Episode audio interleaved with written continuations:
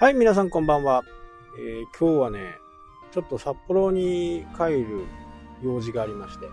札幌の方にね、向かってるんですけど、高速道路がね、通行止めということで、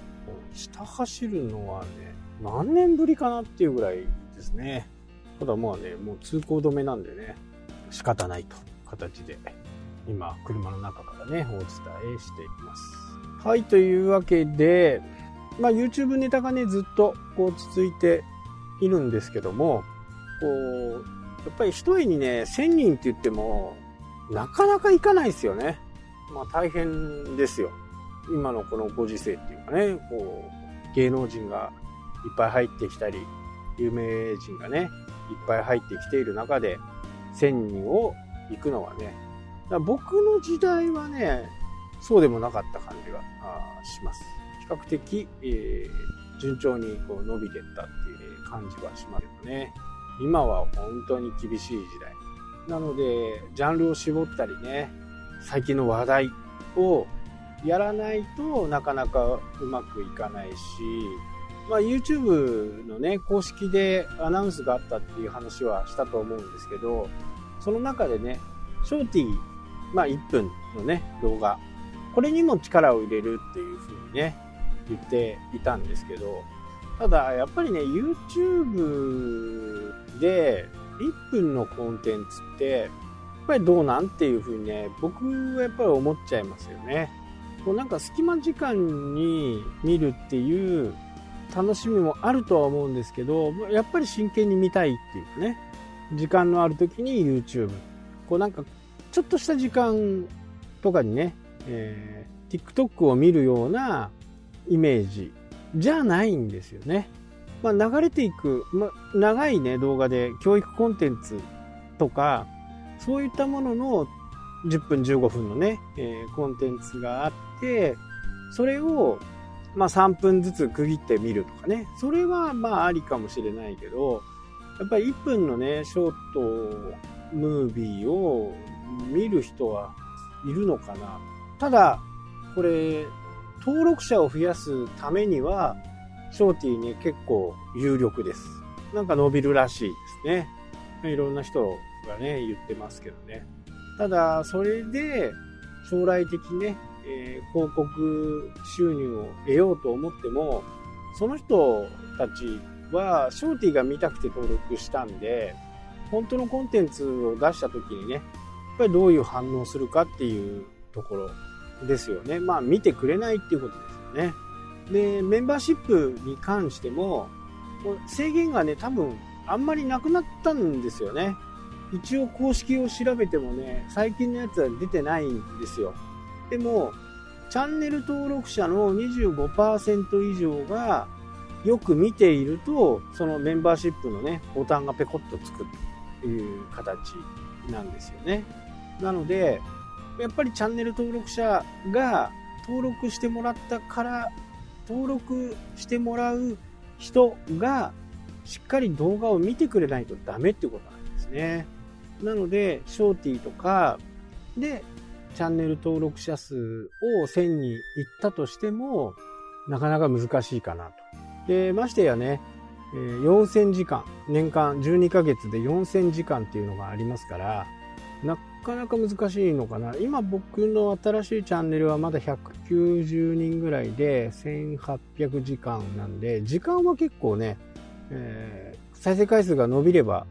伸びるだけね、あのー4000時間っていうハードルはね、超えることはそんなに難しいことじゃん。でも1000人の方がね、やっぱりちょっと難しい。そこはね、ちょっとこう、注意してやらないと、なかなかこう、1000人ね、そう簡単にいかないんでね、ここはじっくりね、ターゲットとかを絞りながらやっていかなきゃダメなのかなっていうふうにね、思いますね。で、登録者数がね、1000人っていうのは、YouTube 全体で10%ぐらいって言われてるんですよね。10%から15%。なので、結構敷居が高いんですよね。まあ、気軽に始められるんだけど、やっぱりしっかりこう、更新とかね、そういったコンテンツのことを考えてやらないとなかなか1000人っていかない。まあ、狭き門なんですよね。でやっぱり一番の、もう何度も言ってますけどね、一番のコツっていうのはもう毎毎日ね、動画をアップすること。で、見てもらう人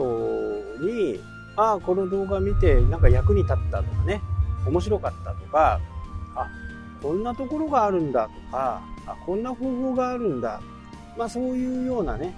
動画の作りになっていれば、それはチャンネル登録してくれますよね。一発なんかお得な情報だけを上げるような動画であれば、なかなか難しいと。で、そういうガジェットっていうかね、こう、まあモバイル系でも何でもそういうパソコンとかね、カメラとか、まあそういう風な YouTube をね、出してる人たちはね、また次の新製品があったら、また出しますから、みたいな感じになると、やっぱりちょっと気になってね、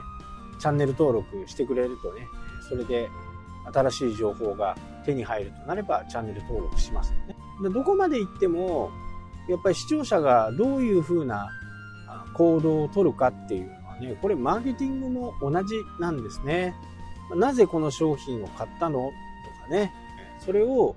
聞けば簡単なんですけど、それが本心かっていうところがね、えー、僕のマーケティングに対する考え方なんですよ。人とかね、日本人の場合特にね、直接聞かれると、なかなかね、本当のことを言わない。まあ、ここが、やっぱりちょっと信じられないっていうかね、自分に置き換えてもそうですから、まあ、自分に置き換えて、本当にそう思うから、やっぱり信じられないんですね。だからアンケートなんかも、ちっちゃいショップとかね、いうところであったら、なおさら本当のこと書けないですよね。これがなんかこう、大規模なね、本当に大きな組織に対してのアンケートだったら、まあ正直なこと書けるとは思うんですけどね。あのフェイス2フェイスじゃないんでね。まあ嫌な思いはみんな書きやすいですけどね。いい思いっていうのは、ちょっと僕からすると、あまりこう、信じられないようなね、えー、ことが多いのかなっていうふうにね、思いますね。まあ旅館とかね、行ったとこ時によくアンケートってあるじゃないですか。で、そのアンケートの中から抽選で次の